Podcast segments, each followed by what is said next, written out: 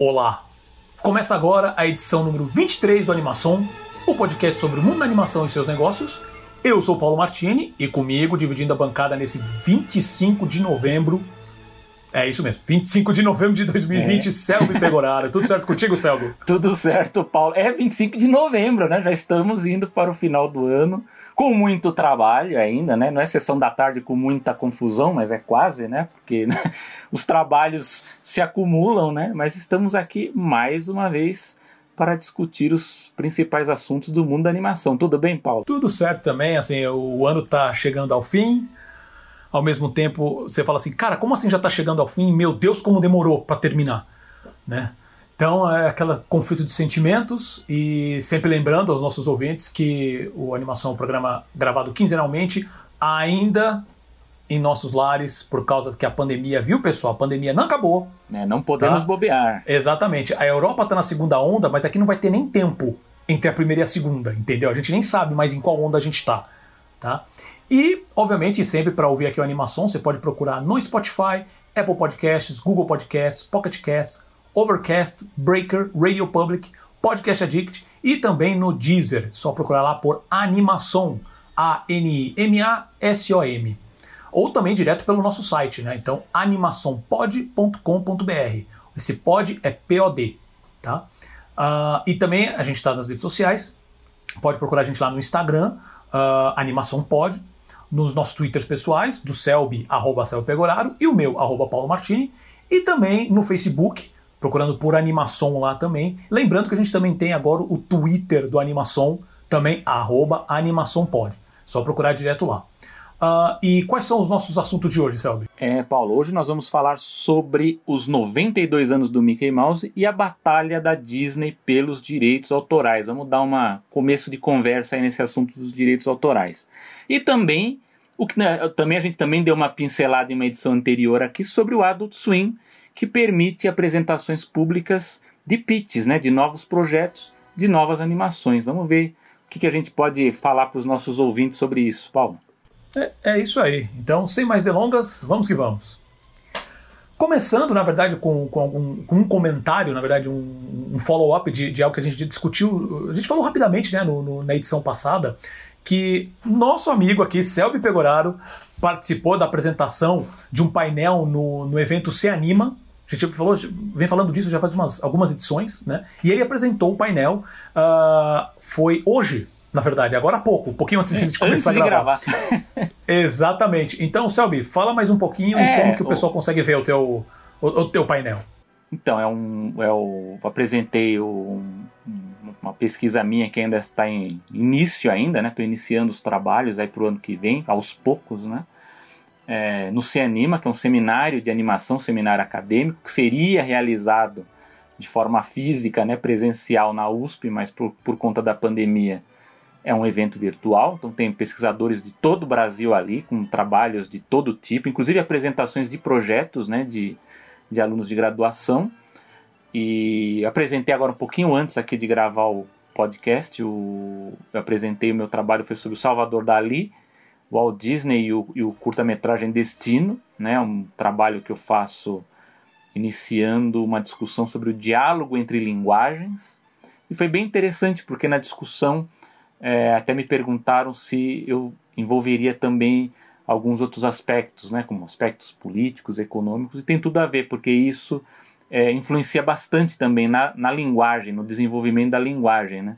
Vamos esquecer que a UPA, por exemplo, né, do, do Mr. Magoo, ela é fruto dos animadores que foram demitidos ou se demitiram dos estúdios Disney devido àquela greve de 1941, né?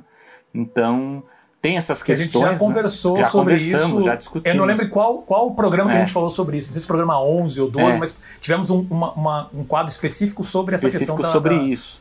Então, da... mas, é, mas no, no, no, no, fundo, né, a pesquisa, ela é, embora envolva isso também, ela é uma pesquisa que no futuro, né, a pesquisa de forma abrangente, ela vai tratar do diálogo da animação em relação com outras linguagens, como a música, a pintura, o teatro, os quadrinhos, enfim, todas essas linguagens. É uma dificuldade, porque você tem que construir uma, um, uma metodologia específica, porque os trabalhos que existem hoje são normalmente envolvendo cinema live action, né? Então você tem que adaptar isso para trabalhar animação.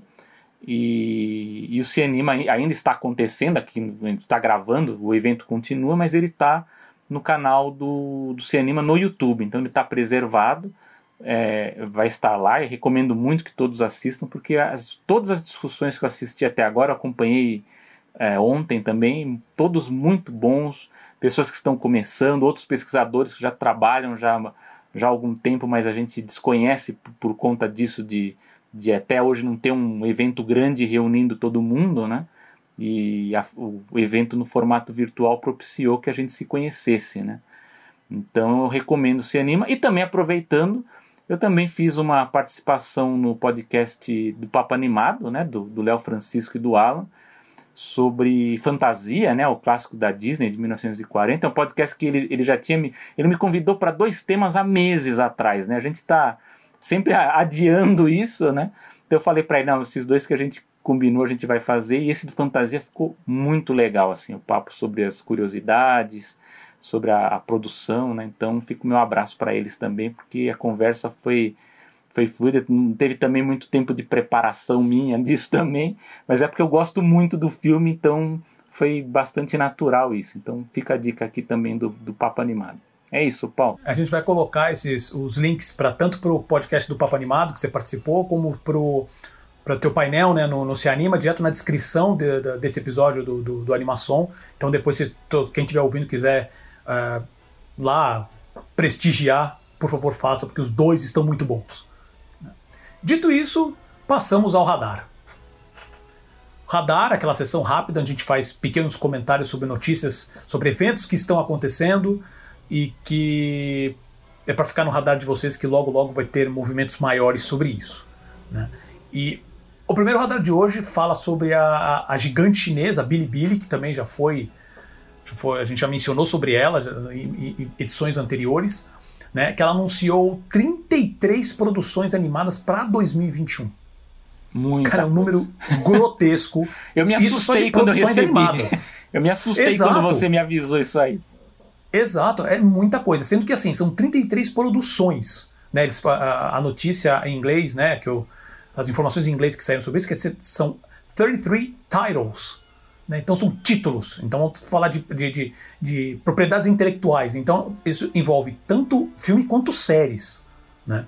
Uh, dessas 33 produções, quatro vão ser filmes, que vão ser lá na China focados em lançamento em cinema.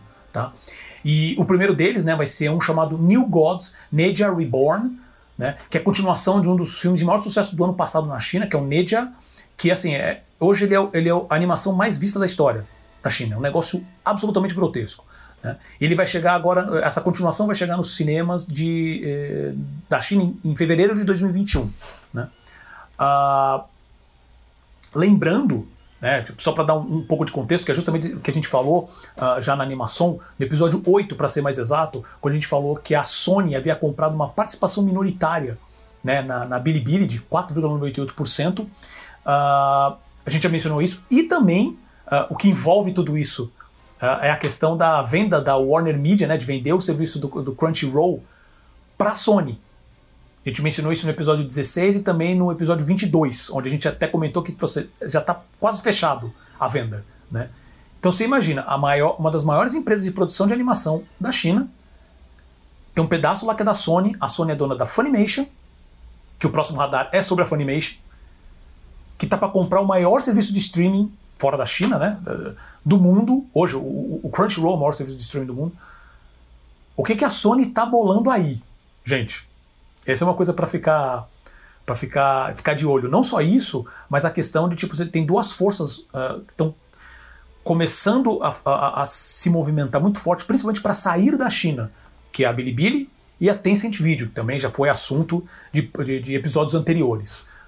Que eles vão vir pro, pro Ocidente e, e, esse processo da Sony com a compra da Crunchyroll, Funimation uh, uh, começando a, a, também tomar outros estrear em outros mercados, né? Isso vai se tornar algo muito, muito forte em 2021. Eu acho que só é, é, comentando rápido, uh, eu acho que, enfim, a gente tem várias séries vindo da China, né, estão também investindo muito nisso. Assim, eles vão ter só o grande desafio de tentar uh, estabelecer ali um, um patamar mínimo de qualidade, né? Porque a gente ainda vê ainda muita irregularidade nas produções, né? Inclusive até a gente comentou aqui, né? Duas, dois longas chineses aí que eu conferi no, no mês passado. E você vê, tem um, um esforço técnico está avançando muito rapidamente, né? Então, eu acho que nesse ponto os chineses eles já estão é, se aproximando muito do que a gente vê aí na animação hollywoodiana, mas acho que na, no roteiro ainda é um problema, né? De, de, de se aproximar para tentar ganhar o público, principalmente fora da China, né? O público internacional. Mas eu fico impressionado, né, com, com, com o número de títulos propostos, né, e, sabe, e pensar, né, se eles estão preparados para um volume tão grande, pensando também no mercado internacional, né, que é que é complicado, né, essa, também esse diálogo também, essa recepção do conteúdo vindo do, do Japão, da China, enfim, dos países ali do, da Ásia. Exato, assim, só para dar, uma, dar um contexto, parece que, a, segundo as últimas informações, a Netflix tem programado 31 produções para o ano que vem. Animadas, né? Produções animadas. Sendo que o problema, a questão também é que a, dessas produções você tem algumas que são licenciadas. Né, assim, são, são lançamentos de animação programados. Algumas dessas animações que eles têm programadas são licenças já prontas, né, que vão estrear no, no serviço uh, tirando as próprias produções deles, as, as produções e as coproduções. Então, e o Billy está falando que essas 33 são só produções deles. E a questão da qualidade que você fala é verdade, assim, a questão de como que essa narrativa chinesa né, pode. É, é, se ela vai atrair o público, principalmente. Porque assim, a, lá na China ela já está muito avançada. Né? Uh, mas como é que se ela vai atrair o, o resto do mundo? Né? Não vou nem falar o Ocidente, mas o resto do mundo. Uh, o trailer mesmo que saiu, saiu agora, o trailer do, do, dessa continuação do Nedia, né, é, do Gods Reborn, ele visualmente está muito bonito. Realmente muito bom. Na verdade, quem, quem já viu aquele uh, Final Fantasy Advent Children, né, tem alguns momentos que lembra muito. Tem uma pegada ali, o personagem principal parece. Ele tem uma moto que lembra muito a moto do Cloud, que é o personagem principal do Final Fantasy. Você tem, é, aqueles, aqueles movimentos, aqueles poderes super exagerados, com aquela textura um pouco mais realista. Não sei como que vai ser a narrativa disso, né? Mas. É, o negócio tá. Quando você fala assim, ah, eles estão aplicando, como é que tá a aplicação de animação no mundo? Eles estão aplicando pesado. É. Eu só, tá. só queria estão... confirmar um negócio que a gente comentou aqui. Claro que o Crunchyroll está realmente na Rede Brasil. Eu consegui conferir isso à noite, estava no ah, bloco é às 8 da gente... noite. Né? Eita, o Paulo não sabia, nós. né? Que eu comentei, você ficou surpreso. Nem sabia. Né? Eu, uhum. A audiência deve ser pouca, né? Porque a Rede Brasil é um canal aberto com uma audiência nichada ali bem pequena, né? O uhum, HF. Uhum, mas passa em uhum. vários horários, tem os blocos da Crunchyroll. Cara, que, que maluco isso. Que maluco. Eu não sei nem se eles e... anunciaram isso, né? Assim, na imprensa, se, se tem algum. Porque eu descobri de surpresa, né? É, eu, eu não faço. Eu, mesmo depois que você comentou isso, eu cheguei a dar uma procurada, não achei nada específico sobre isso. Eu não sei, eu não sei se isso também já é, um, já é algo antigo. Sei lá, desde que o, que o Crunchyroll entrou no Brasil, acho que já faz uns. Que, dois, três anos? Talvez. Né? Eles já começaram algo desse, nesse processo? Não sei. Eu realmente não achei informação sobre isso. E o próximo radar é, agora falando da Funimation, confirmando que ela na verdade já estreou no Brasil. Né? A Funimation, uh, só para aqueles que, que ainda não sabem, a Funimation também é um streaming de animes. Né? Ela, é, ela é, segundo, é o segundo maior streaming de animes, ela, ela é concorrente do Crunchyroll. Ela é da Sony, concorrente do Crunchyroll, sendo que a Sony está no processo final de comprar o Crunchyroll. Mas a Funimation já, já tinha anunciado, antes mesmo uh, do, do, primeiro anúncio né, da, da, venda do Crunchyroll, uh, o Funimation já tinha anunciado que ia estrear no Brasil e estreou. Uh, segundo o site Animation Info, ainda está na fase de testes, tá? Então o acesso você só consegue fazer pela web, tá? Uh, os aplicativos, né, para Smart TV, para celulares ainda vão chegar em breve, ainda não tem uma data. Uh, eles em si são um serviço gratuito, tá? Eles oferecem alguns títulos gratuitamente com publicidade, tá? Ou você pode pagar R$ 24,90 por mês para ter um acesso a um catálogo de mais de 200 títulos que incluem séries como My Hero Academia, Attack on Titan, Sword Art Online, Assassination Classroom e Fairy, Tales, entre, Fairy Tail, entre outros. Né? Uh, pagando, você acessa, você, pagando, né, assinando, você acessa uh, sem publicidade todos os títulos em HD com dublagem em português e, ou, ou legendas. Né? Uh, deixa eu ver aqui, falta mais alguma informação. É, na verdade, esse seria o ponto, porque é, o, o, grande lance também é ficar sabendo como que vai ser essa movimentação do depois da compra do Crunchyroll, porque o Funimation estreou agora aqui no Brasil.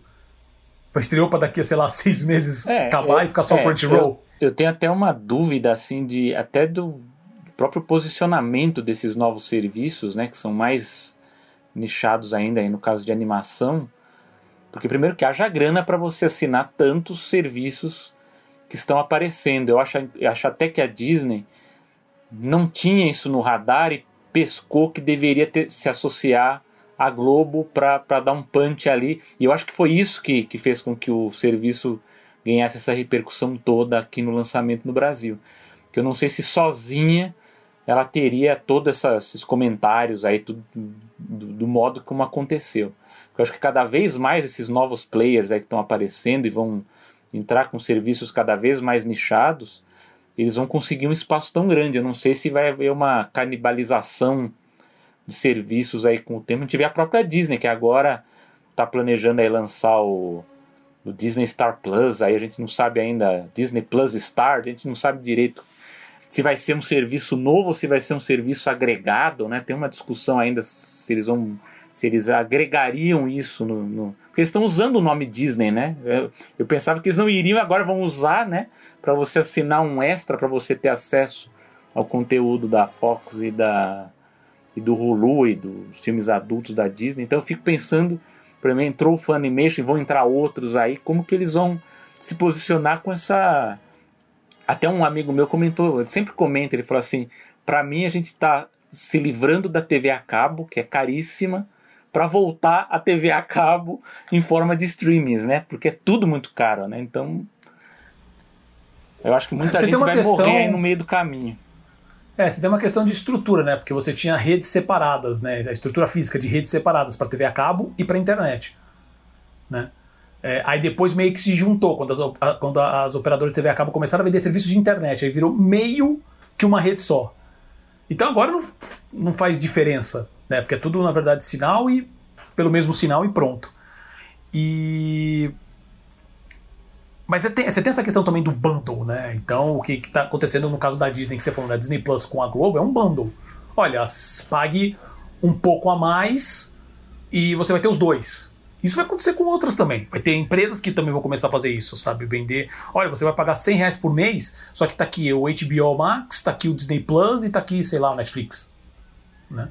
É, isso daí já vem, já, já, vem sendo discutido isso há alguns anos, sobre essa questão que quando estourasse mesmo o serviço de streaming, bundles iam começar a acontecer. Que é isso. Né? Você assina, você assina uma vez e tem acesso a, a vários. E, porque realmente não dá. tem um monte de serviço separado, é Disney Plus, é Disney, é Disney Star Plus, Disney 18 como apareceu naquele vídeo vazado que eu achei interessante aquilo.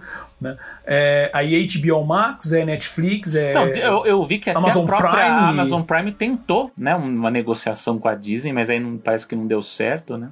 Mas ela tentou, ela, ela tenta fazer esse tipo de, de coisa aí, porque. Agora vamos ver a Amazon ano que vem, né? Que vai ter, diz que vai ter as novas séries aí. Então não, é só lembrar que aquele, é, essas, essas joint ventures de uma. Não, não, não, não, serão necessariamente joint ventures, mas só lembrar também dessa joint venture entre Warner e Paramount que a gente discutiu lá no programa 2, se eu não me engano, da animação, que se juntaram para a questão de mídia física.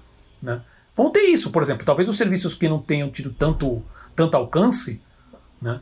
como a Disney Plus da vida no Netflix, porque eles em si, eles, por mais que a Disney também faça parcerias com a Globo, que hoje é, é, é o maior serviço de streaming no Brasil hoje, é a Globo né, tem mais assinantes, mais, um pouquinho mais de 20 milhões de assinantes, é, eles vão precisar se, unir para bater de frente, para oferecer vantagens que separados eles não têm. Então isso é possível. E, vão começar também esses serviços ainda mais nichados, como Crunchyroll, Funimation.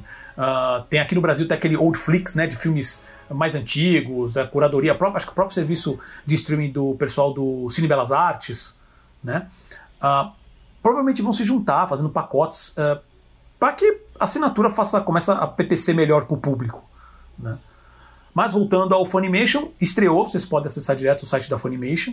Uh, tá liberado lá, você, você não precisa necessariamente fazer cadastro, mas tem pouquíssimos títulos liberados para você assistir sem o cadastro. Né? Mas você faz o cadastro, você pode fazer o teste de 14 dias para ter acesso ao serviço full. Né? Então, assim, vai ter 2021 também, vai ser um ano de briga onde a, a, as grandes vão querer se, se consolidar. Então vai ser um, um caminho interessante para ver até como que vai, vai ver essa questão de novas produções.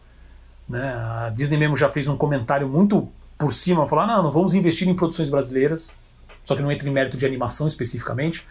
Então vai saber se vai ter também nesse, é, nesse serviço algum tipo de um tipo de ação para produção de animações, mesmo esses serviços nichados de anime, né? Que eu acho meio difícil, mas tudo bem.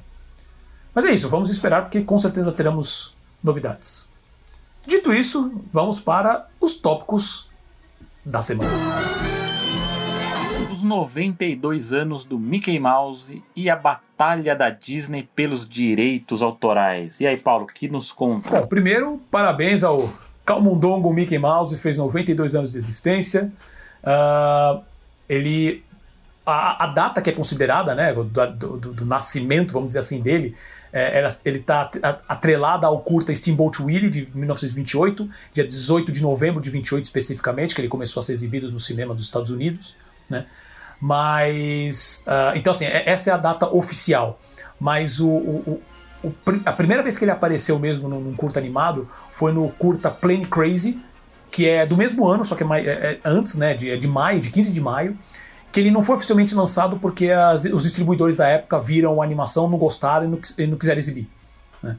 Então, o Steamboat que é o primeiro curta sonorizado, da, animado, né, sonorizado da história, então ele acabou virando também um marco na história da, da animação. E cê, só essa questão do nascimento do Mickey dá para se discutir muita coisa. Né? É, mas a, a, questão que eu quis também trazer, que eu achei legal, falei, eu e o Seb quisemos trazer aqui, que é justamente uma discussão que eu não vejo aparecer aqui na mídia de jeito nenhum, até quando o pessoal começa a falar sobre Mickey, né? Mickey não precisa falar muita coisa sobre a questão do, do impacto que ele teve né, no mundo como um todo e ainda tem. Mas existe uma questão que é com referência aos direitos autorais do personagem que já está acontecendo isso há décadas. Né? Uh, e o que, que, seria isso? Basicamente, é, conforme a, as leis né, as interna internacionais de direitos autorais, que os Estados Unidos também está tá nisso, o, o personagem já deveria ter caído em domínio público tá? há anos, mas tem um lobby gigantesco da Disney que tem alterado essa data limite. Né? Atualmente ele está programado para 2024 para o personagem. E, e, eu falo personagem com, com, dando um detalhe que daqui a pouco eu vou comentar que não é assim. O personagem caiu em domínio público. Tá?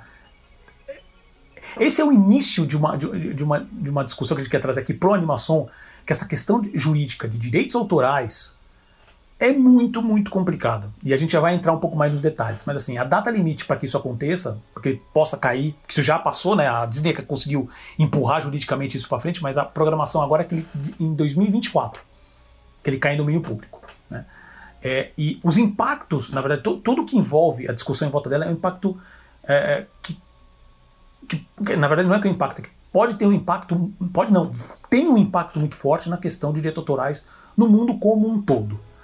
Ah, eu tenho alguns comentários, mas eu vou passar primeiro para o Selby. Selby, o que, que você tem a dizer sobre isso? É lógico que aqui a gente não, nós não somos especialistas jurídicos na questão dos direitos autorais, mas há, mas há vários pontos da discussão dos direitos autorais que a gente percebe, né, do, do, do ponto de vista da produção e do próprio consumo desses filmes. Né? A gente vê o, até o próprio Jerry Beck, né, que é um historiador que trabalha lá no Cartoon Network, ele fala muito disso, né, sobre é, o esquecimento do, dos personagens clássicos, né, que alguns já, já até caíram já em, em, em, domínio público, né, e não são aproveitados, né, então é uma coisa assim também que ele, que ele fala, a gente fica esperando, esperando, esperando, aí chega a hora que um cai em domínio público, esse personagem simplesmente não é lembrado. É lógico que o Mickey é um caso à parte, porque o personagem ainda é um personagem é, muito popular, ele ainda é um, muito bem explorado comercialmente, né? Então tem toda essa questão. É, eu acho que no Brasil a gente até teve um início de, de discussão sobre essa questão dos direitos autorais e, e foi barrado por causa da, da, da, da, da obra que foi que caiu em domínio público que era esperada, que era do Monteiro Lobato, né? Que, é, que entrou em domínio público, né? E só que por conta de todo o conteúdo ali politicamente né, correto, enfim, da época, do contexto da época, eu lembro que anos antes de sair do domínio público se especulava muito que a gente ia ter filmes que ia ter séries, que ia ter novela, que ia ter animação. Quer dizer, pode até ser que aconteça, né? Mas havia uma expectativa de que isso já fosse aparecer tão logo uh, essa, essa, essa obra dele caísse em domínio público. E, e não aconteceu. Uh, eu acho que uh, há um problema da, da, toda essa discussão da, dos direitos autorais, que até tem no artigo até que o Paulo me mandou, que foi um artigo que até acho que estava no portal da, da Universidade de Nova York, né, um texto do ano passado, que é também é, o pano de fundo da discussão dos direitos autorais, né, porque é, ele é revisado né, de tempos em tempos, né, ele vai sendo esticado, né, a Disney ela é a ponta de lança né, da, eles chamam até que é um, eles põem até o nome do Mickey Mouse, né, nessa proposta de, de revisão dos direitos que vai esticando, ah, põe 50 anos após a morte do autor, ah não, é 75, ah não, é 75 se for uma criação corporativa, né? Então fica uma coisa que, assim, talvez para as pessoas entenderem melhor, é como se fosse a, a patente do remédio, sabe aquela patente do remédio que é para durar, sei lá, 50 anos para bancar o custo da pesquisa. A gente vê isso agora com o coronavírus, o quanto que se, quanto que se paga, né, se investe para o desenvolvimento de uma pesquisa de um remédio. Então a patente é justamente para isso, para que a, o laboratório tenha esse retorno. Mas muitas vezes acontece aquilo da empresa mudar um, um componente ali da fórmula, né, e renova a patente para continuar explorando isso por mais anos. Então há uma discussão sobre essa renovação interna, é, eterna, né, do, do, do, dos direitos, é, que não foi só defendida pela Disney, não, artistas também entraram nessa, né, inclusive o, o Sonny Bono, né, que aqui no Brasil as pessoas mais jovens não lembram muito dele, mas que era o marido da Cher, né, da cantora Cher, ele era deputado, né, ele, ele, ele encampou junto com a Disney a primeira vez que eles conseguiram expandir essa, essa renovação, e ele era um defensor. Que foi, no, que foi em 98, né? Se não me engano. Não, foi até antes. 98. Foi uma foi a discussão antes? começou antes até. Uhum, uhum. O de 98 é o principal, né? Foi o que expandiu realmente. Ah, que aí então tá, a, 98 foi mesmo, a, a grande vitória, né? Mas assim, mas ele defendia renovação eterna. Ele falou, não, o direito autoral tinha que ser eterno, né? E aí até um dos, um dos membros lá da comissão falava, ah, já que isso, é, isso não, não, não é contemplado pela Constituição, né, que não existe direito eterno, ele defendia se não era possível colocar eterno menos um dia, né? Uma zoeira em cima do negócio para bancar. Mas o que está por trás é o seguinte: o direito autoral é para preservar justamente os interesses daquele trabalho em nome do autor. Só que o que acontece com essa renovação que não, não tem inspiração é que você já não está mais defendendo o interesse do autor, você está defendendo o interesse de herdeiros, de grupos que, que, que, que dominam, né? As, as, tem, tem algumas que são corporações que são donas, outras são instituições que são donas. Né? O caso do Peter Pan, por exemplo, foi doado a um hospital, né? então às vezes é uma instituição que toma conta, ou às vezes é um state, né? às vezes é um grupo é, que tem membros da família, que é o caso do Tolkien, né? Então você tem um lado que é, essa renovação ela já não está mais defendendo o interesse do autor, e sim desses grupos que querem controlar e continuar explorando. Esse é um lado. O segundo lado, que eu já vejo do ponto de vista é, comercial e também da, da, da, exploração, da produção cultural mesmo desses filmes, é que muitas vezes a, o fato de, de, de, de uma criação estar presa por direito autoral por um desses grupos, ele torna muito difícil a, a comercialização dele, a distribuição, a exibição desse produto, né? A gente não está falando, por exemplo, ok, a gente tem um caso, por exemplo, do, do Watterson lá com o Calvin, né? Que não quer que seja explorado em qualquer lugar. Mas ok, mas ele está vivo, né? O autor está vivo, então ele tem um total direito ali de pôr a posição dele.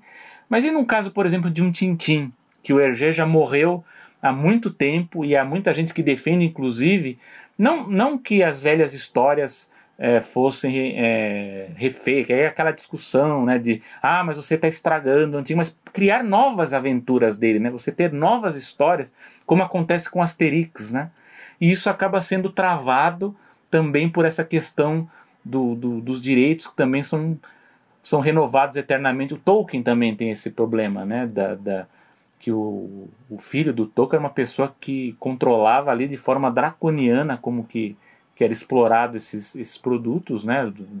Que compravam, né? A, a licença para produção de filmes e séries. A Amazon, né? Agora a gente vai ver que eles estão produzindo uma série.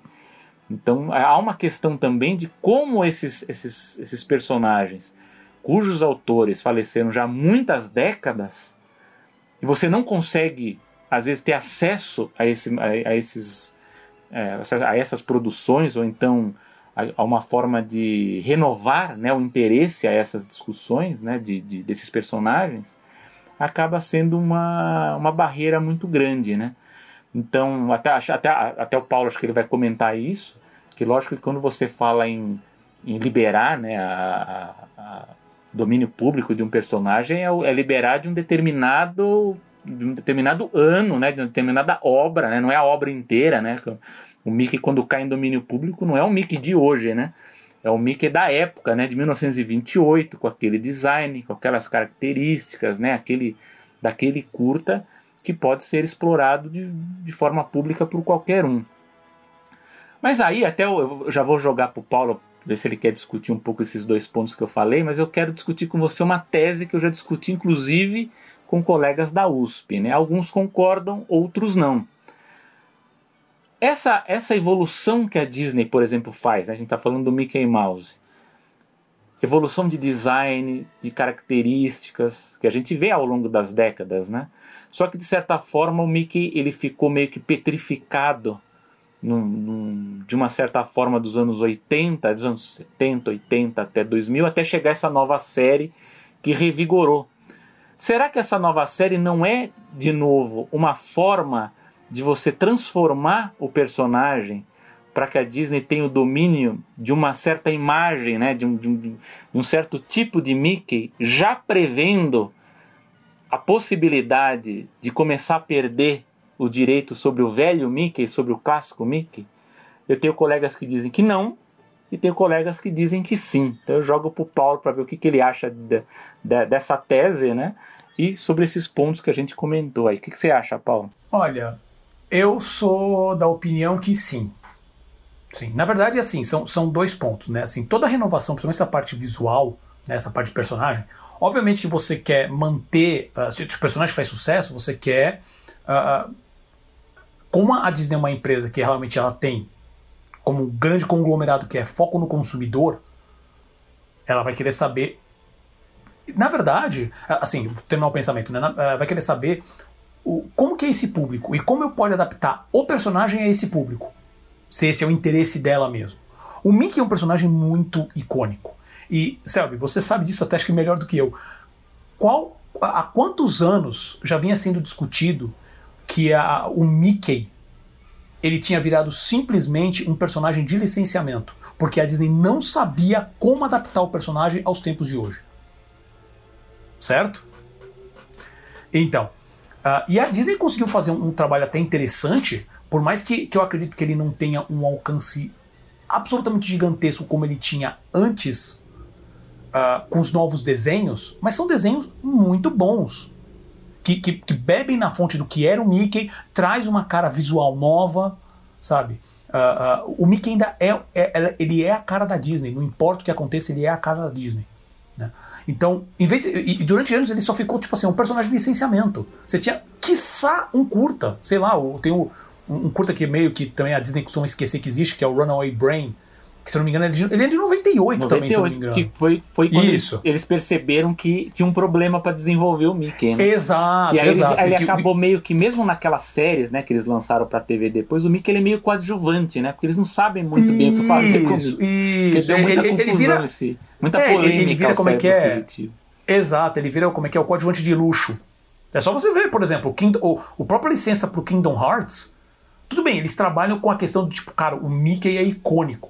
Mas ao mesmo tempo, é, ele tem uma participação, mas é uma participação bem menor do que pô, o Donald e o Pateta são centro do, é, eles perceberam do, do, jogos, que, o, né? que o personagem é um ícone corporativo e que tinham que ter muito cuidado. Qualquer coisa que eles mexessem isso, ali no personagem isso. Esse, esse, daria problema. Esse medo e receio deixou o Mickey meio que de escanteio durante muito tempo. Então, é, sim, essa, to, toda mudança, obviamente que eles querem manter o personagem vivo na mente das pessoas, né? Olha, temos que fazer uma coisinha diferente aqui, olha, isso aqui é um, uma visão diferente do mesmo personagem. Você tem uma questão comercial e nesse caso, você tem uma, essa questão jurídica realmente importa bastante. E vale lembrar isso que você tinha feito comentário, vale lembrar que é o seguinte, quando a gente fala que o Mickey vai cair, vai cair em domínio público, é por isso que a gente, a gente começou uh, falando essa, essa notícia, porque tanto detalhe, é Quer tanta dizer, coisa cair, que tem para né? se falar. Pode, porque a gente não sabe foi? se vai renovar, né? Pode ser que Exato, caia. Ex exatamente, pode ser que caia. Que aí eu tenho também um comentário final, por isso que eu acho engraçado.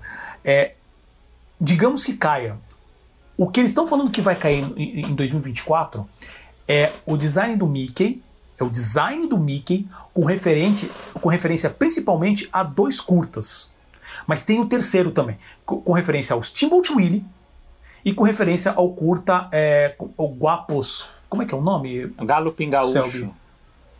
É, o Galo Pingaúcho. E o Plane Crazy, é. né? Que são os três primeiros. é, porque, porque são os três no mesmo ano. Né? E tem o Plane Crazy também. Então, o, que, tem, que, o, que o design do, do Mickey entre esses três curtas tem pequenas diferenças.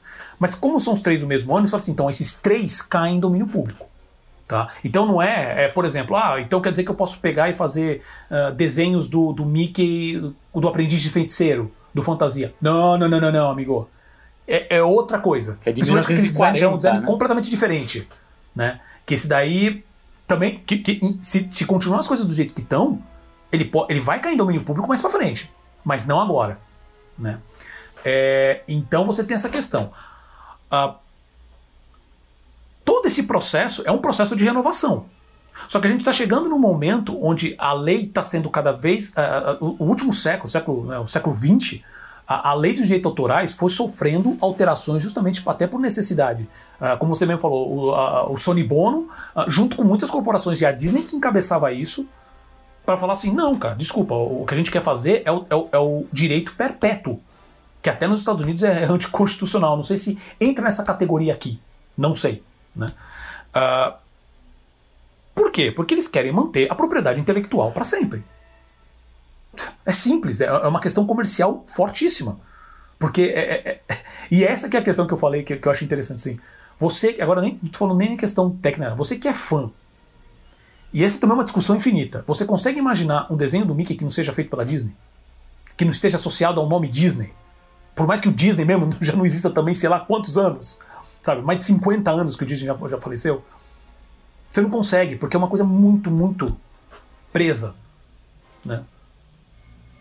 Mas existe essa necessidade, porque o direito de autor, o direito autoral, ele tem como, o, o objetivo dele principal é: eu quero que o, o, autor tenha todas as garantias que a obra dele não seja tirada dele e que ele assim, ou sofra qualquer tipo de cópia ou qualquer coisa assim, e que ele consiga uh, uh, tirar o usufruto dela, então garantir o seu a sua vida, né, a sua parte financeira com essa obra.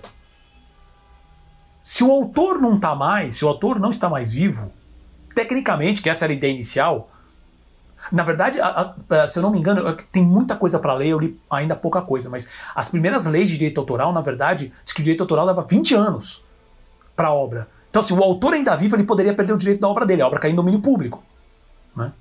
Uh, e não estou entrando no mérito, eu acho que também não faz sentido. Acho que o, no mínimo dos casos a obra tem que manter enquanto o autor estiver vivo, né? Mas aí, com, com, todas as alterações, começaram a. Ela se transformou como realmente numa posse, numa propriedade uh, que foi passada, por exemplo, para a família. Então, como você usou o exemplo do Tolkien. Então, o filho do Tolkien que manteve a obra. Então, a, a obra continua até como herança, né? Então, ela continua uh, gerando frutos para a família. O que, de uma certa maneira, com o tempo programado, eu também não acho uma coisa totalmente ruim. Agora, quando isso se prolonga, o pessoal costuma esquecer, como por exemplo, obras como Sherlock Holmes é domínio público. Qualquer um pode fazer qualquer coisa com o nome Sherlock Holmes. Qualquer coisa. Né? E uma coisa que precisa deixar claro é quando. É, por isso que eu digo que são temas complicados, porque isso dá, muito, dá muita discussão. O que, que eu vi, acho que foi, foi, foi nesse exemplo que eu te passei, Selby, se eu não me engano que ele fala sobre, dá um exemplo muito bom que ele fala, por exemplo, do filme do Rock, né, o Rock Lutador. Que ele fala assim, ó, o Rock tem cinco filmes, né? Tudo bem, todos ainda estão sob direito autoral, então não, não, é essa discussão. Mas digamos que é, o primeiro rock tivesse em domínio público e tivesse os outros filmes. Você hoje poderia pegar e fazer tipo um rock 2 a partir do primeiro. Só que você não pode pegar as histórias que vieram do, dos outros dos filmes oficiais. Né? Você criaria, criaria. Como, por exemplo, o, o, o, vamos usar um exemplo mais recente, que é a questão do, do, do Enola Holmes, da, do Netflix, né? o filme do Netflix. Que é que é uma criação, é uma obra, ela é baseada num livro de uma escritora que criou essa personagem da irmã do Holmes, que ela não existe na obra do, do Conan Doyle, tá? Ela não existe.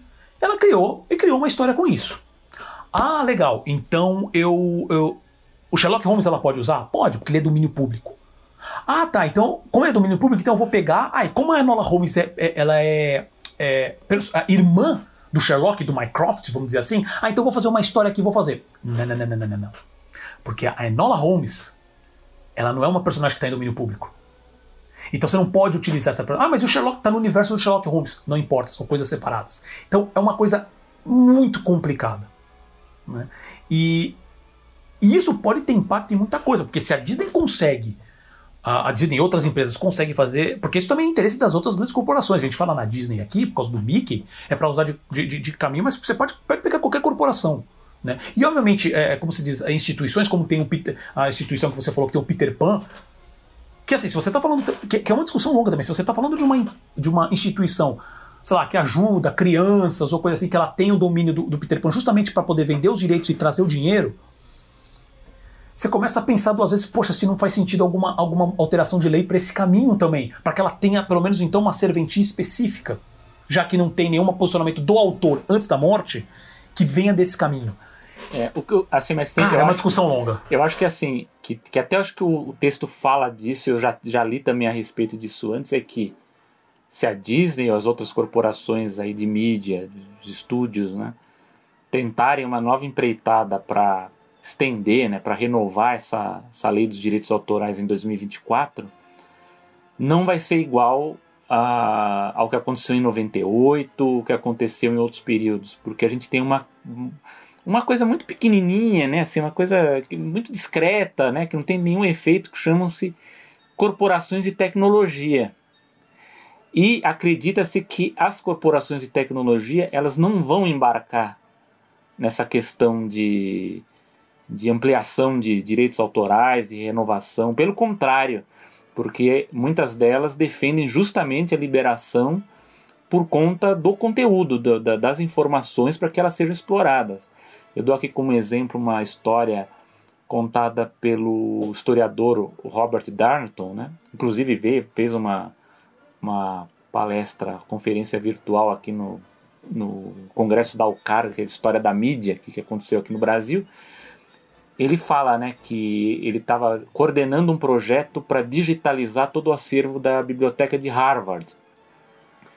Só que precisava de dinheiro para isso, né? Porque não é barato, é uma operação, você precisa de, do equipamento, das pessoas para manusear, precisa às vezes restaurar o livro para fazer isso, ou às vezes consertar alguma coisa. E a Google chegou e falou: opa, eu me ofereço para bancar o projeto da digitalização. Só que a contrapartida era que, a, que a, o Google sozinho teria o direito de explorar a distribuição, né, a exibição desse conteúdo digitalizado. A Harvard falou: opa, não, né? Então eu acho que há, haverá esse entrave, né, de, de não, não será como em 98 que todas as corporações de mídia estavam juntas nisso. Eu acho que nesse caso as de tecnologia, elas, elas provavelmente elas fariam um lobby contrário, porque elas defendem a liberação do, do essa, essa, enfim, a não renovação dos direitos autorais, porque para elas isso importa, né, para explorar esse, esses dados, né, essas informações. É aquela, é aquela história, assim, se, se eu posso ter a exclusividade, ah, não, então é comigo. Se eu não posso ter, então eu quero que você também não tenha, porque eu posso explorar. Entendeu? E, e, eu concordo com você. Essa vai ser uma das grandes brigas mesmo. Então, é, como que isso daí vai. Como que a Disney vai lidar com isso? Não só a Disney como outras, é que a Disney realmente é a mais antiga, que tem ainda com uma propriedade tão forte quanto o Mickey, é, ela vai querer bater. Porque é que nem, é, é que nem a gente falou também. É, ela não vai perder o Mickey. Ela vai continuar utilizando o Mickey Normalmente. Principalmente as últimas imagens que o Mickey tem. Né? Os últimos designs que o Mickey tem. Agora, ela ainda vende muito produto licenciado com o Mickey de 28. Sabe? O, o, o Mickey do Steamboat Willie é, a, é, é quando aparece um, um longa de animação da Disney, é a entrada é ele. Então, assim, é, eu, eu, sei que a Disney não tá levando assim, ah, se eu só deixar esse Mickey passar, tudo bem, é que eu tenho os outros, né? Todas as outras versões. Eles não estão vendo dessa maneira, eles estão vendo assim, qualquer coisa que ele perca controle sobre o Mickey é terrível. Porque ela, ela se isso acontecer, ela não vai ter. É, é, ela não vai ter como barrar em nada a, a, produção de curtas com esse design antigo. Né? Essa que é a coisa. Curta, desenho, filme, qualquer coisa licenciamento de produto, ela não vai poder fazer nada sobre isso. Ela poderia, sei lá, eu venho aqui, produzo um filme animado com o design do Mickey antigo e quero lançar nos cinemas. Ela pode chegar lá para os cinemas e falar assim: se vocês por acaso passarem um filme desse cara, vocês nunca mais assinam nada comigo? Com certeza, porque ela é dessas. Né? A gente tem história, e eu não estou acusando uh, de graça, não. Existem histórias recentes sobre, sobre o, o contrato draconiano que eles fizeram com os cinemas, com referência à exibição de filmes de Star Wars né? E exatamente, exatamente, né? Então assim, mas que ela não poderia chegar para mim com como é que é com um processinho falando assim, olha, para de fazer animação da, com o design do Mickey antigo, isso eles não podem fazer. Exatamente. Então assim, e, e, isso, como que isso vai ter, qual vai ser o, o, o impacto disso em todo mundo? com referência à, à, construção, como que as empresas vão lidar nessa fase que a gente tem hoje, com a questão do, do, do o grande lance são justamente a propriedade intelectual. A gente já teve discussão aqui sobre, por exemplo, como aconteceu agora com a Warner, com a DC, como a, a Warner vê a DC, que nada mais é como. Eu, eu, usei esse termo, como é que é? Era um IP, IP mining, né? Que é mineração de propriedade intelectual, onde já tem o design do Batman pronto. Eu não preciso ficar fazendo uma história em quadrinho. O Batman o pessoal já conhece de cinema, de desenho, de animação. Então, para que, que eu teria DC produzindo quadrinhos? Esse seria o ponto. Então, porque a gente sempre. Uh, existe essa história também, né, que a produção de quadrinhos ela tem uma margem de lucro hoje muito, muito pequena. Né? Então, para que eu vou manter isso? Por que, que, eu, que eu não licencio a produção para outras, em vez de ficar com ela aqui dentro da empresa?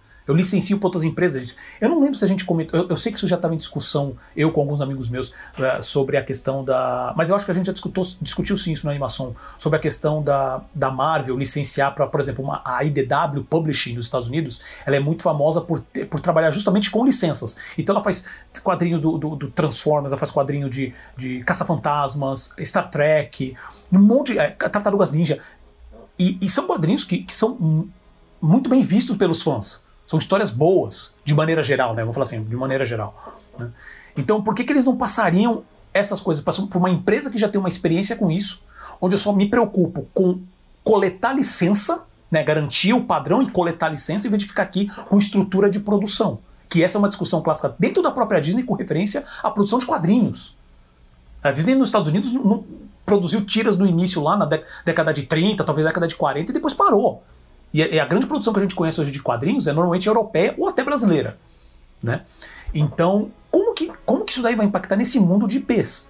Se, se, se deixar, fala assim, nossa, então, uh, se, se, se, como é que é? Se, se a licença se tornar infinita, perpétua, cara, todo mundo vai querer ter uma IP e que ela faça sucesso porque os caras podem perder todos os direitos. E ao mesmo tempo que se ela parar, será que ainda vai fazer sentido? Que eu acho que vai fazer sentido, ainda para fazer dinheiro, né? É, manter essa IP ou como eles vão começar a repensar essas IPs sabendo que ela tem uma data específica de término.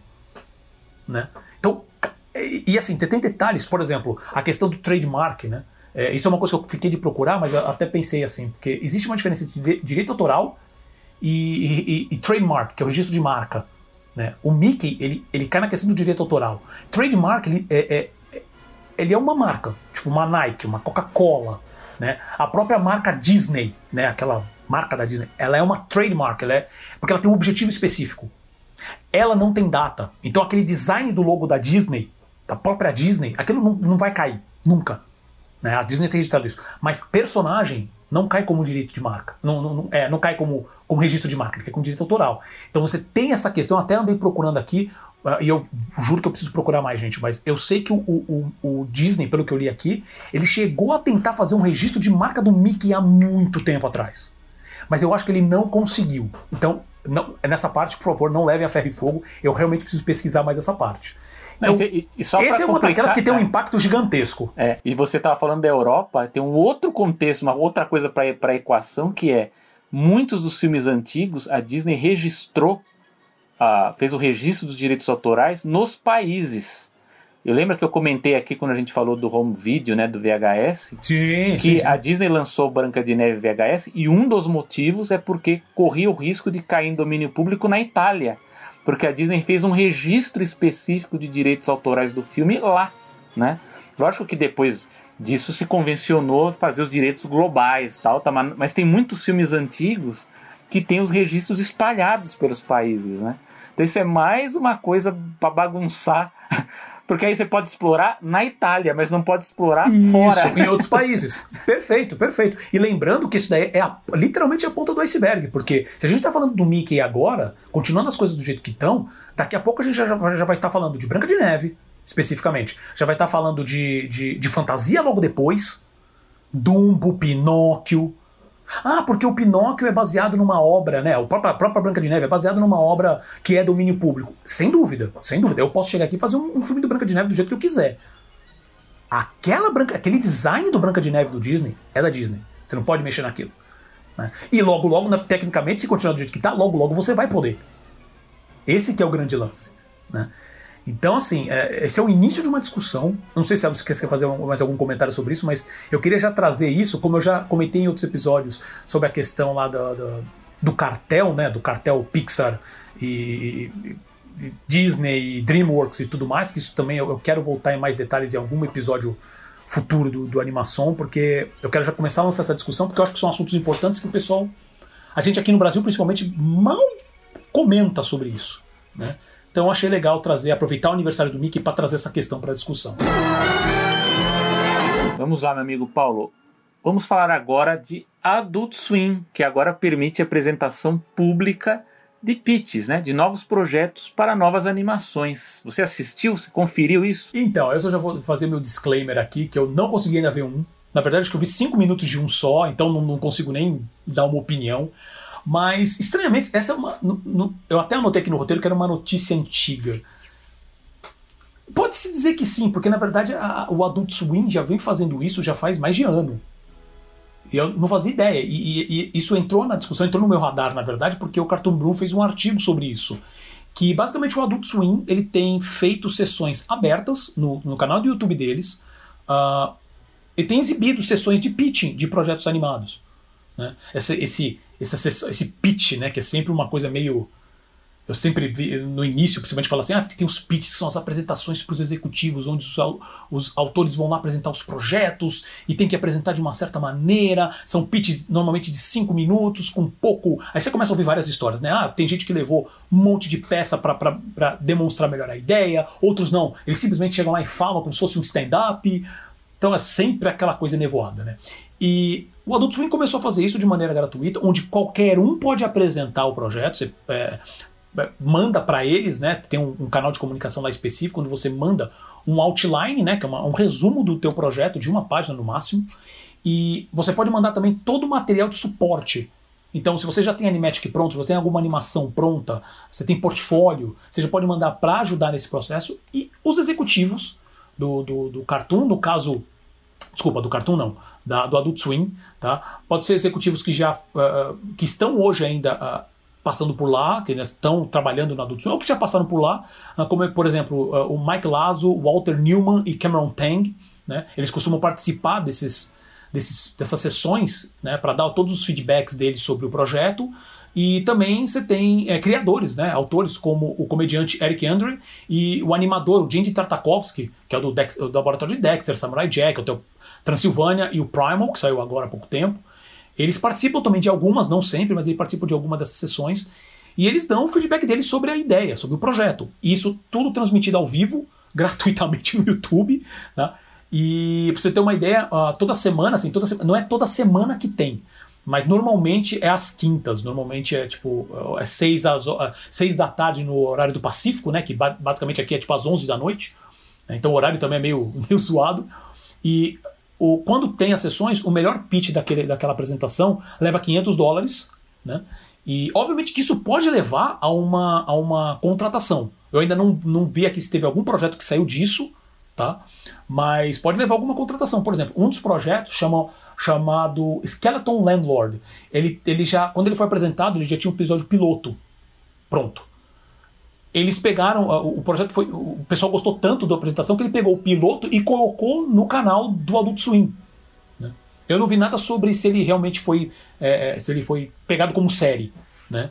Mas apareceu no canal do Adult Swim. Por causa de uma apresentação de graça, onde o cara simplesmente mandou outline e mandou a animação para o pessoal ver, eles deram feedback e já é, é, aceitaram né, o, o, o, trabalho do autor para o canal. Né? Então, ainda mais, é, estava até discutindo isso com o Selby pré-pauta, né? Falou assim, essa questão do ano que a gente está vivendo, toda essa situação, a quantidade de, eh, de conteúdo de animação que está hoje disponível, principalmente por causa dos eventos, né? Uh, e agora com isso que na verdade já, já, já, tá acontecendo, já acontecia antes da pandemia, ele começou parece que em 2019. Né? Cara, não tem como você não chegar hoje na internet e achar uma quantidade de gente, de conteúdo tão bom, com tanta informação boa assim, que você pode realmente utilizar informações práticas, né? como está acontecendo hoje. Selby, quais são os seus comentários? Bom, eu assisti, eu assisti, consegui assistir dois desses programas, né, de, de desenvolvimento, apresentação de pitches. É, como o Paulo disse, não é uma coisa nova, né? Ele, ele, já começou, acho que em 2019 mesmo.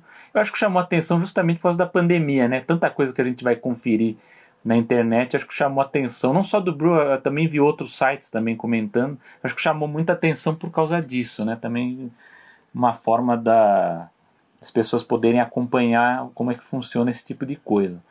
É uma novidade, porque geralmente esse tipo de, de apresentação de pitch é, ocorre dentro dos estúdios, né, geralmente entre, a, entre as, a própria equipe criativa, né, então eles criam sessões especiais para apresentar projetos, né, o caso da, da, DreamWorks ou da própria Disney, né, eles fazem o que eles chamam de gong shows, né, gong show é inspirado naquele é um programa de calouros que existia na TV americana, que o Silvio Santos, de certa forma, é, adaptou né, para o show de calouros, né, para quem é dos anos 80, 90, lembra? Simplesmente era um calouro que ia lá, tinha pouquíssimo tempo para apresentar e podia ser gongado no meio, no início da apresentação e ir embora. E se ele conseguisse sobreviver até o final, ele recebia um feedback e um prêmio em dinheiro. No caso, se eu não me engano, é? É, se eu não me engano, acho que o, o, Luciano Huck chegou a fazer isso nos últimos meses. Tinha uma sessão do programa, tinha uma parte do programa dele que era meio isso com comediantes. É, que tinha um esquema assim. bem gong show mesmo, assim, onde batia no, no gongo batia mesmo. o gongo, né? E, então, e a Disney fazia, os outros estúdios também fazem isso, né? Um gong show, então você convida todo, todo mundo da equipe que queira apresentar uma ideia. Uh, essa ideia pode ser apresentada das mais diversas formas, você tem um tempo para apresentar. Muitas vezes é um story reel, às vezes é uma, um roteiro. É, tem vezes que uma imagem vende, vende, a, vende a ideia, né? Ou, se não me engano, acho que foi Pocahontas. Pocahontas, um, uma imagem acabou vendendo a ideia do, do filme, né? Não tinha muito mais do que isso. Mas geralmente são profissionais. O, o que traz aqui a novidade, o Adult Swim, é a oportunidade de amadores fazerem isso. Né? Então você que está em casa tem a ideia de um, um, um tem um projeto aí para uma série, de uma animação, para um especial, você vai lá, se inscreve e apresenta. É, eu confesso que eu tive um sentimento misto assistindo o, esse formato. Eu acho que de um lado tem todo esse lado positivo, e eu vou comentar mais depois do, do, do que é positivo, mas eu acho que por vezes soa muito como reality show, soa muito como competição e não como avaliação propriamente daquele projeto. Você acaba tendo uma concorrência entre os projetos. Né? Tanto é que às vezes não acontece do melhor ganhar 500, às vezes um ganha 350 e o outro ganha 100. É, é, é, tem um pouco disso, né? Uh, então eu acho que acaba indo um pouco para essa dinâmica. Não sei se no, no, no, no estúdio não funcionaria desse jeito. Né? Agora, o lado positivo é que é, a pessoa apresenta o projeto, né? E, e, isso é muito interessante porque é, muito, é gente nova, né? Gente jovem, e eles tentam sair um pouquinho da caixa. Embora eu acho que às vezes, na, no ponto de vista do design, seja muito é, derivativo, né? Você vê muita coisa parecida com o que o Adult Swim já, já, já apresenta, já que pode ser assistido. Os formatos são, são interessantes, né? Então você tem, por exemplo, teve um projeto que o rapaz criou 13 interstitials, né? 13, como se fosse 13 vinhetas curtas de 45 segundos, que você assistiria ao longo da programação, e aí ao final você veria um curta de 15 minutos 15 ou 20 minutos sobre aquela. Então seria como uma season finale, uma produção mais longa daquilo que você foi assistindo ao longo da semana, ao fim de uma quinzena, em episódios de 45 segundos. Então ele apresentou alguns desses, desses desenhos, que no caso dele já tinha pronto. Isso é uma coisa legal, como eu já disse, porque você pode apresentar de qualquer jeito, no qualquer que seja o formato, a, a, fase, né, o estágio de produção dele. Então pode ser um animatic, pode ser um storyboard, pode ser um roteiro, pode ser uma apresentação de PowerPoint com, a, com, com as características, enfim.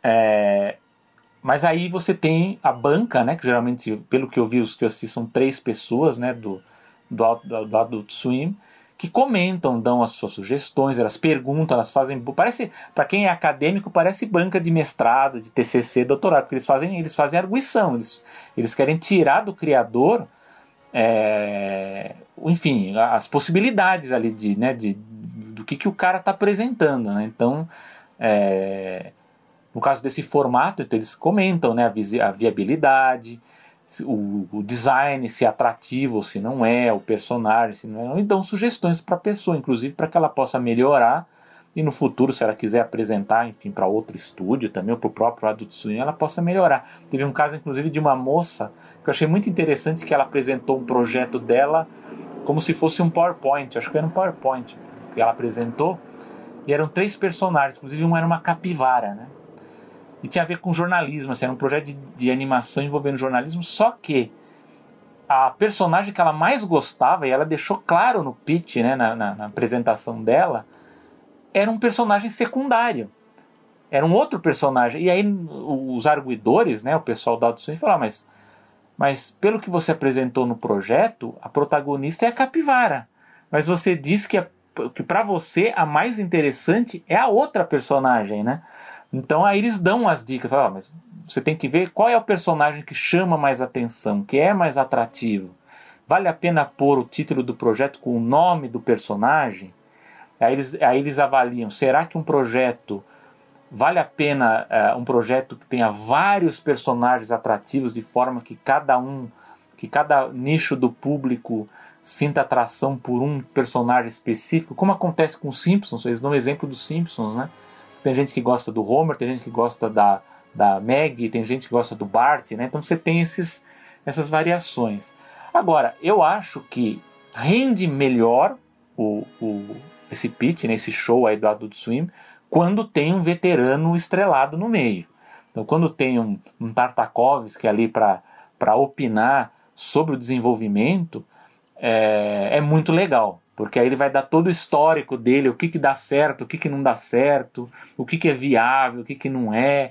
Então, acho que para quem está começando, tem a ideia de, sei lá, quer ter uma ideia de começar com o seu próprio projeto, né, apresentar um projeto. É, esse, esse, esses, encontros de desenvolvimento são muito legais. Eu não sei se para o Brasil, né, é, esse tipo de coisa funciona, funcionaria aos, nos mesmos moldes, porque assim, pelo que eu conheço do histórico aqui, até por ler muita entrevista de gente que apresentou, apresentou projetos, infelizmente no Brasil a gente tem uma, um, um péssimo hábito de não ter a discussão do projeto, como por exemplo, acontece no Adult Swim de você, com uma imagem, você apresentar a ideia e você discutir. O brasileiro ele gosta da ideia o mais pronta possível, né? Então, se você apresentar um negócio já animado, já, já é meio caminho andado, né? Porque a pessoa ela quer ver o negócio pronto, né? Eu tenho histórias aqui de gente que, por exemplo, foi é, enviar um roteiro para uma produtora, né, para produtora, e a produtora não leu o roteiro. Ela convidou para um almoço para o cara ler o roteiro para ela, porque ela não queria, não tinha tempo, não, não, tinha interesse em ler. Ela queria que o cara lesse, já falasse quem ele estava pensando para a escalação de elenco, é, quem ia é, é chamar para diretor, né? Então, por exemplo, aqui para o Brasil, né, isso a gente é até uma coisa para se pensar, porque se, se os streams aí estão interessados em, em, sei lá, produzir animação, a gente tem que levar em conta também como que isso vai ser apresentado, né? Mas o que eu digo pelo histórico é que aqui no Brasil a gente tem muito disso de quererem o projeto mais prontinho, né, o mais quadradinho assim, tudo já com os personagens prontos, com, com as características certas, com quem você quer contratar para fazer voz, música, enfim, todas essas coisas juntas. Mas, como eu já disse, tirando esse aspecto assim, mais negativo que eu acho de parecer um reality show, eu acho que para quem está começando e tem ideias de apresentar um projeto, vale muito a pena conferir. Eu fiquei assim, no começo eu, eu estranhei muito, mas aí com o tempo que eu fui vendo a dinâmica e, e, e, e vendo as opiniões, né, os comentários dos profissionais do Adult Swim, é muito legal, porque você vai ver, a própria pessoa percebe isso. Você falou, puxa, eu, eu falei isso, mas realmente eu falei isso, mas o melhor do meu projeto é o que eu deixei em segundo plano, né? Até teve um, um projeto específico que, que o, a, a menina, a, a diretora lá que estava comentando, ela falou: olha, o aspecto mais legal do seu projeto você não falou, você não, não discutiu, você simplesmente passou por ele e está falando para a gente algo que para nós não, não, chama atenção. Não, não, e aí na arguição eles querem saber mais daquilo lá, né? Então eu acho que nesse ponto os americanos eu sei que na Europa também é assim de ter mais discussão. Acho que na discussão você co consegue desenvolver muito melhor o projeto, né? Então acho que que vale a pena, né? O Paulo acho que ele vai assistir agora depois que eu comentei tudo isso, acho que vai ficar interessado em assistir. Mas é muito legal. Não, já estava na minha fila já. É. é, já tava na, já tá na minha fila, na verdade, mas isso que você falou, na verdade, assim, eu não tenho muito mais o que acrescentar, mas isso que você falou agora no final, é, é eu queria comentar que você falou assim: "Ah, as pessoas aqui no Brasil, uh, elas esperam, na verdade, como se já tivesse tudo pronto. Né? Então, assim, não, não, vamos discutir ideias, vamos, vamos de. Você tem um produto pronto, e de preferência. E isso que eu realmente isso me irrita um pouco na, na, na mentalidade, ou na falta, na verdade, de é, visão aqui no Brasil. De visão. É, que é Cara, primeiro, não só o projeto está pronto, mas ele já está gerando dinheiro. Porque aí eu posso pensar em investir, na verdade, porque a pessoa não quer fazer com que aquele projeto dê certo. Ele não quer fazer assim, nossa, eu achei uma ideia interessante, eu acho que tem uh, negócio aqui para ser feito, então eu vou investir. Não, ele quer saber assim, já está dando dinheiro, então eu vou colocar um pouquinho que eu sei que eu retorno mais um pouco. Ele está lá para colocar dinheiro, para tirar dinheiro. Isso não serve para nada, isso não desenvolve nada. E eu acabei lembrando do programa anterior que a gente discutiu da, da das outras palestras, cara, eu esqueci agora o. o, o acho que, qual foi o outro evento, Selby? Me, tá me fugindo agora. Que eu falei do ah, painel. Que, da... que eu falei do painel.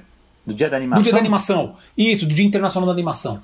Que eh, uma das, da, da, das palestrantes do painel, acho que foi a, a Friedrich, se eu não me engano, que comentou isso, que ela falou sobre a questão de historietas animadas né, que eu até fiz esse comentário que eu falei, poxa, ela fala sobre a questão de como o, lançaram o filme e isso gerou o spin-off e gerou a série. Que aí a série deu super certo e tarará, porque o filme teve um retorno bom.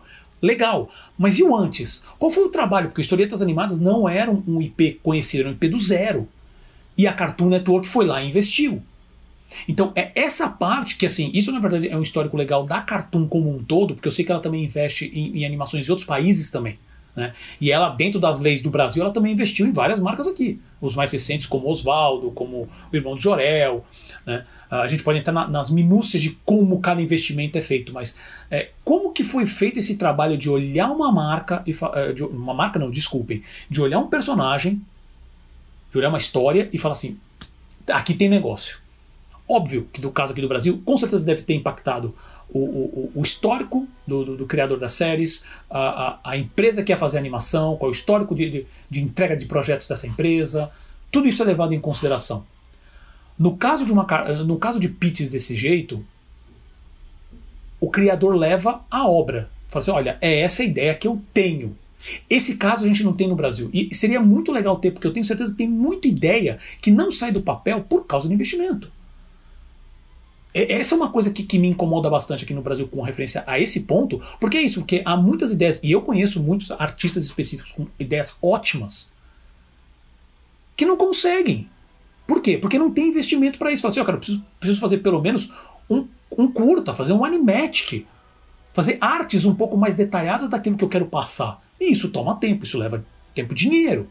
Por isso que existe essa questão mesmo, essa cultura do pitch, onde o artista vai lá, mostra alguns desenhos feitos à mão e o resto é tudo na conversa. Você tá lá tá para ser sabatinado né, pelos executivos, pelos criadores, para ver se a ideia, hum, isso aqui faz sentido fazer uma, um, um curtazinho, sei lá, vamos fazer um animatic de 7 segundos. Pô, legal, vamos desenvolver isso aqui por um curta de, uma, de um minuto. Se existe esse processo, aqui não existe. Então, uh, primeiro, é realmente para não sei se você vai querer comentar mais alguma coisa, Selby, mas do meu lado é o seguinte: sim, artistas, é bom vocês uh, assistirem esses essas sessões para você ver como que as empresas grandes e tem muito desse processo que é replicado para cá também. O sistema de pitch, isso acontece com um pouco mais de, de facilidade com live action aqui no Brasil, não com animação.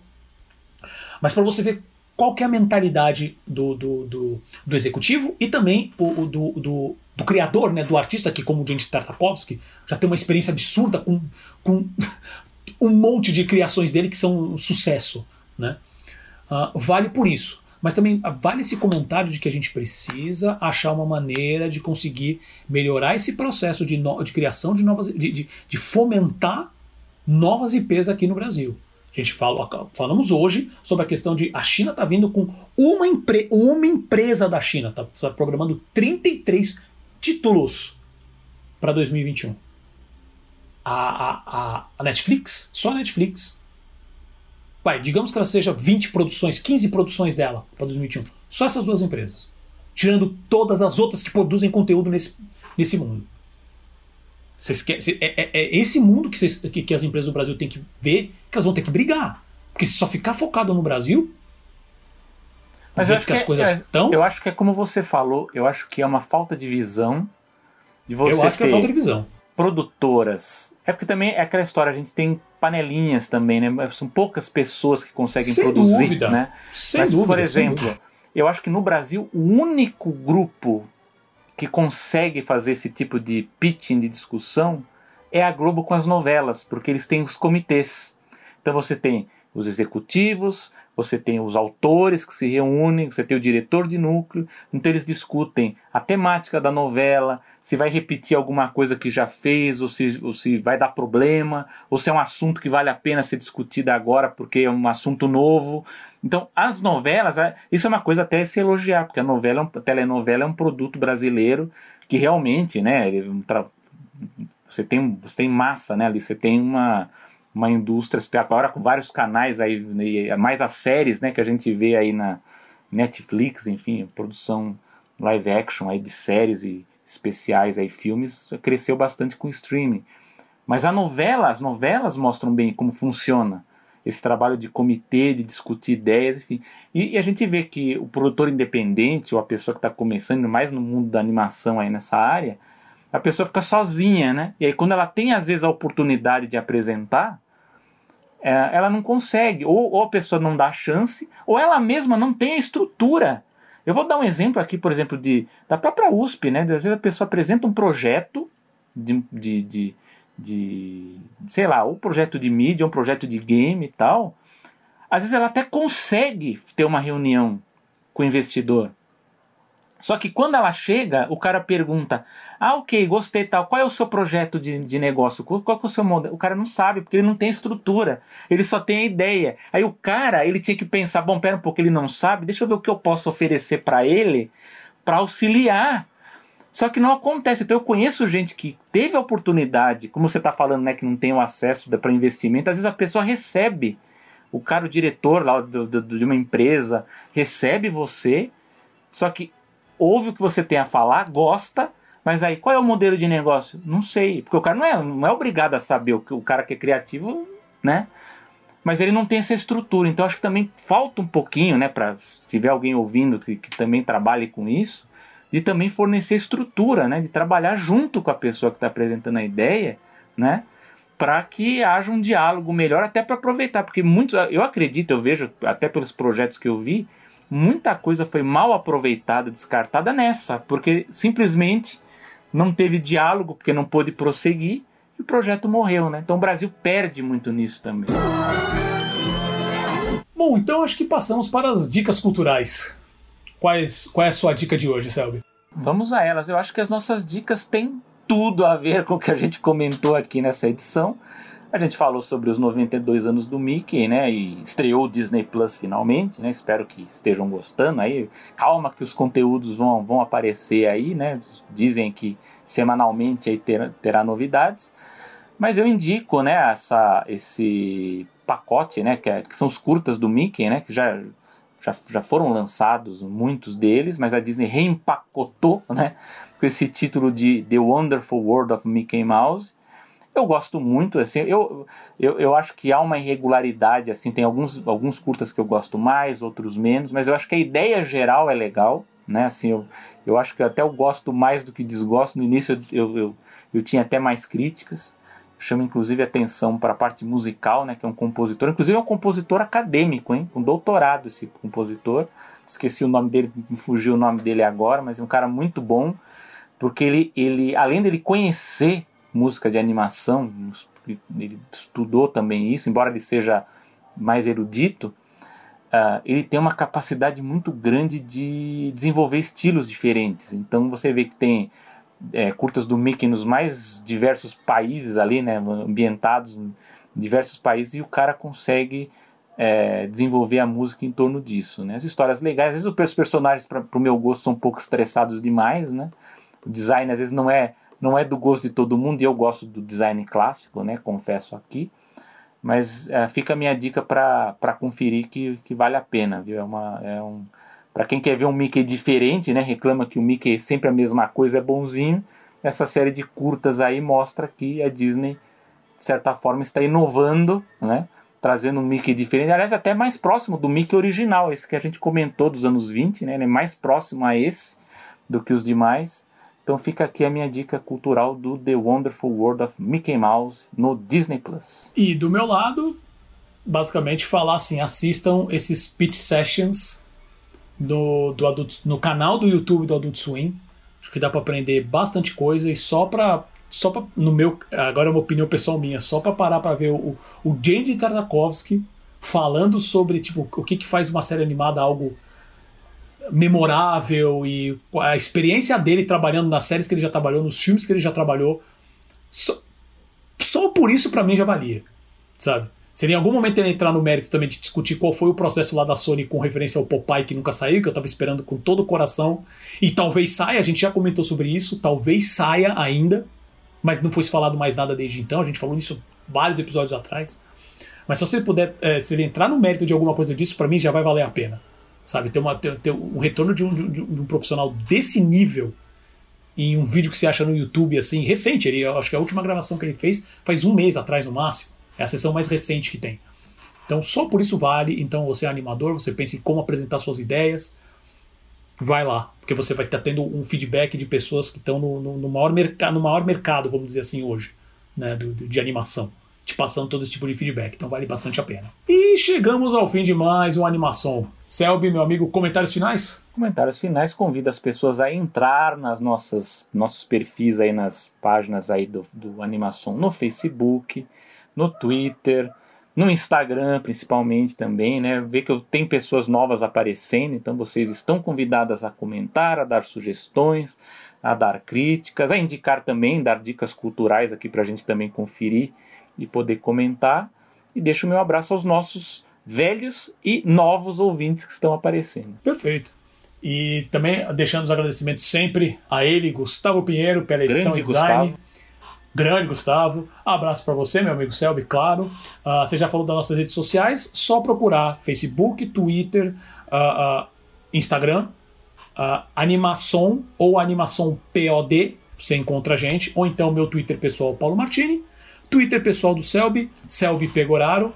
Então, sugestões, comentários, dicas culturais, umas piadinhas ruins, fiquem à vontade. É, e lembrando que vocês podem ouvir a, a, o Animação né, no Spotify, Apple Podcasts, Google Podcasts, Pocket Casts, Overcast, Breaker, Radio Public, Podcast Addict e também no Deezer. Ou então acessando por no site, nosso site oficial, animaçãopod.com.br. Eu sou Paulo Martini. E eu sou Selby Pegoraro. E vemos você no próximo episódio. Isso é tudo, pessoal.